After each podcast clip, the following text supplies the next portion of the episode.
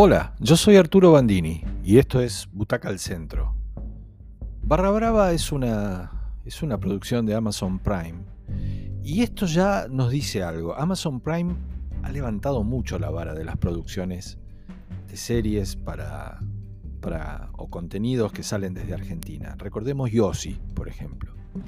Bueno, esta es otra buena propuesta, Barra Brava, y esta vez abordando un tema que suele ser tratado con mucho estereotipo, eh, el funcionamiento nada menos que de las barras bravas de nuestro fútbol.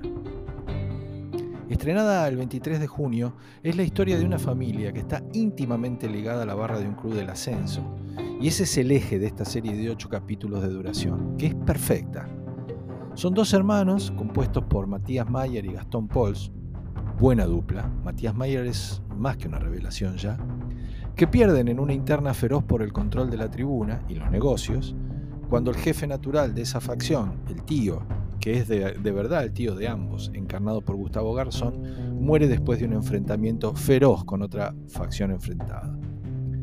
Ese espacio que pierden a fuerza de violencia implica perder no solo el lugar en la tribuna, ¿eh?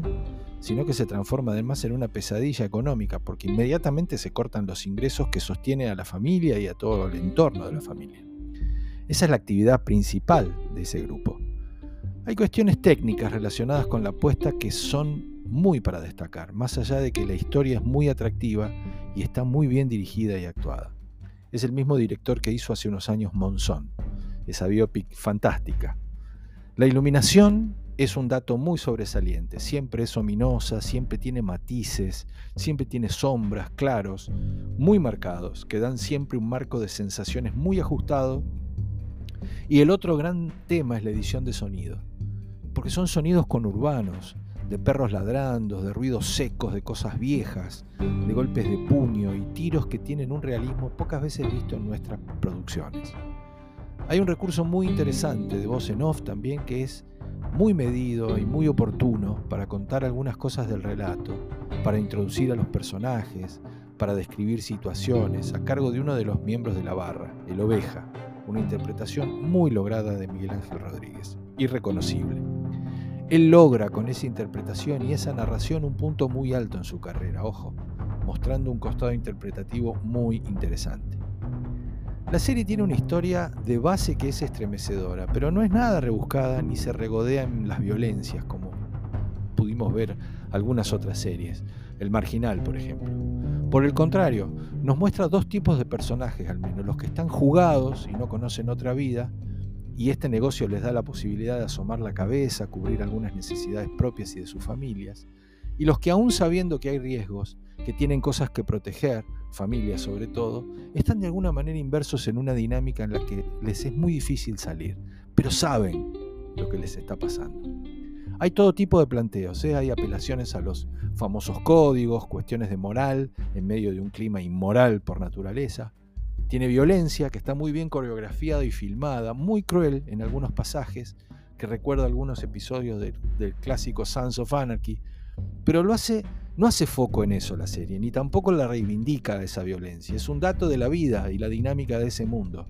Nadie se enorgullece de ejercerla. Y tampoco se regodea. Y hay algunos detalles de inocencia en esos tipos despiadados, de humor muy bien balanceado, de un guion exquisito, de situaciones inesperadas y a veces ridículas, que rematan con situaciones y diálogos graciosos entre ellos que son una nota muy interesante en el desarrollo de la historia, que de otra manera sería agobiante. El director es Jesús Braceras, como dije es el mismo director de otra buena serie, Monzón, sabe lo que hace y tiene una gran cantidad de recursos a manos para contarnos la historia. Las actuaciones están muy a la altura, además de Mayer, un muy buen intérprete al que ya vimos precisamente en Yossi y en Un crimen argentino, esa película que lleva, eh, que lleva al cine el libro de Reinaldo Siete Case, y Gastón Pauls, muy jugado en este papel que hace porque tiene que interpretar a un tipo que pierde el equilibrio con sus adicciones, una cosa nada fácil conociendo la historia personal del actor que él cuenta eh, a menudo, digamos. ¿no? Están en los roles muy destacados Liz Solari, porque lo conoce bien, porque es la esposa de un futbolista exitoso, un mundo que ella transitó de chica, y Pablo Alarcón, Mónica Gonzaga, muy bien, muy reconocible, Cande Molfese, Angelo Muti Spinetta en un papel muy extremo y muy interesante. Es una serie que no da respiro, ¿eh?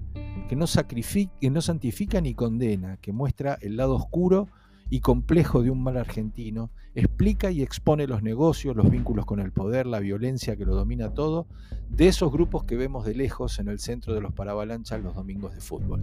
Vale la pena porque está muy bien hecha y tiene mucho contenido de los expedientes, no de lo que me dijeron, me contaron, etcétera, etcétera. digamos que todo lo que sucede ahí no está exagerado, está medido, porque realmente parecería ser que está basado en la pura verdad esos vínculos con, con, sectores de poder, con la política, con, los negocios, con la venta de cosas, digamos, ahí se han basado en, el aporte de varios periodistas y de gente que ha escrito libros sobre esto, con lo cual es muy interesante, es muy exportable porque es un fenómeno. Recuerdo una película de hace unos años con Elijah Good sobre los hooligans, digamos, hay algo de eso, hay algo también de épica, hay algo emoción, hay, hay muchas cosas. Y presten atención en detalle, otro detalle técnico interesante. Hay unas escenas de slow motion que los van a dejar realmente con la boca abierta. Es una gran serie, me extendí un poquitito porque realmente vale la pena.